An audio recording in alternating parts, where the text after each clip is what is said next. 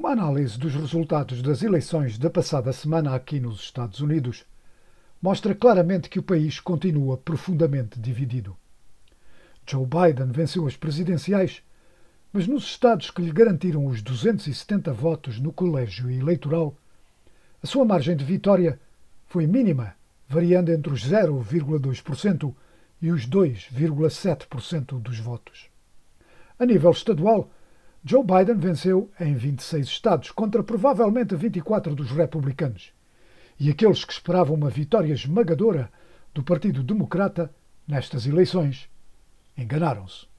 O antigo governador republicano do estado da Nova Jersey, Chris Christie, fez notar que a noite eleitoral foi um referendo que Donald Trump perdeu, mas que para os republicanos não foi um mau dia. Republicans added to the House. Governorship flipped. Uh, state legislatures flipped towards Republicans. Os republicanos aumentaram o número de lugares na Câmara dos Representantes, ganharam postos de governador e legislaturas estaduais que estavam na posse dos democratas, e muito provavelmente o Senado vai ser republicano.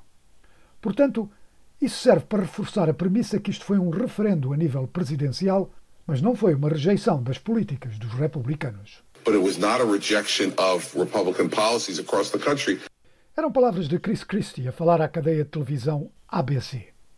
Matthew Dowd, consultor político e comentarista na mesma estação de televisão, fez notar a natureza geográfica destas divisões. You have a Republican Party who dominates now among rural areas and small towns and ex-urban areas and does really well now among the white working class of America, which used to be the Democratic base.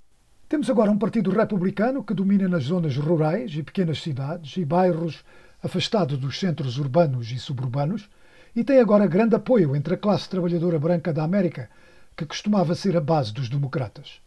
Mas o Partido Republicano perdeu os centros urbanos, está a perder as zonas suburbanas, não está a ganhar apoio entre as pessoas de cor. Do outro lado, os democratas estão muito bem nos centros urbanos e suburbanos, mas perderam o controle de uma grande parte do país. Eram palavras do consultor político Matthew Dowd. Gerald Sabe, do jornal Wall Street Journal, concordou que, com a atenção virada para as presidenciais, não se prestou atenção aos outros resultados. Mas para Sabe, esta divisão, se é verdade que pode ser um indício da paralisação a nível da legislatura, pode também ter um outro ângulo. Power is this closely divided between the two parties and even between the two houses.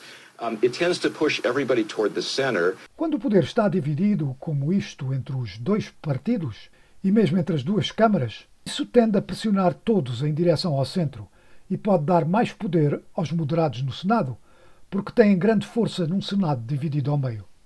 Se encontrarem um meio, e creio que conseguirão, vão ter grande peso não só no Senado, mas também no Congresso, e mesmo em trabalhar com o presidente Biden, que, como nós sabemos, era quem ia falar com os republicanos no Senado quando havia problemas com a administração Obama em resolver legislação. Who, as we know, was the guy who went to Republicans in the Senate when there were problems in the Obama administration getting things done. Eram palavras de Gerald Sabe do Wall Street Journal. Matthew Dowd concorda. I think it's actually a good moment because in order to get something done, people are going to have to cooperate and compromise. Eu penso que, na verdade, isto é um bom momento, porque para se fazer algo as pessoas vão ter que cooperar e fazer compromissos. E isso é o que a maioria dos americanos quer. Querem cooperação, querem compromissos para se ter sucesso. And that's what most Americans want. They want cooperation and they want compromise and get the job done. Era o consultor político Matthew Dowd. Mas como será feita essa cooperação? De novo, Chris Christie. I think it's going to be issue by issue uh, in terms of whether Republicans will work with Democrats and vice versa. Penso que isso terá que ser feito questão por questão, em termos daquilo que os republicanos podem trabalhar com os democratas e também vice-versa. Eram palavras de Chris Christie. Só a partir de janeiro do próximo ano é que poderemos ver se a divisão traz a cooperação ou o impasse.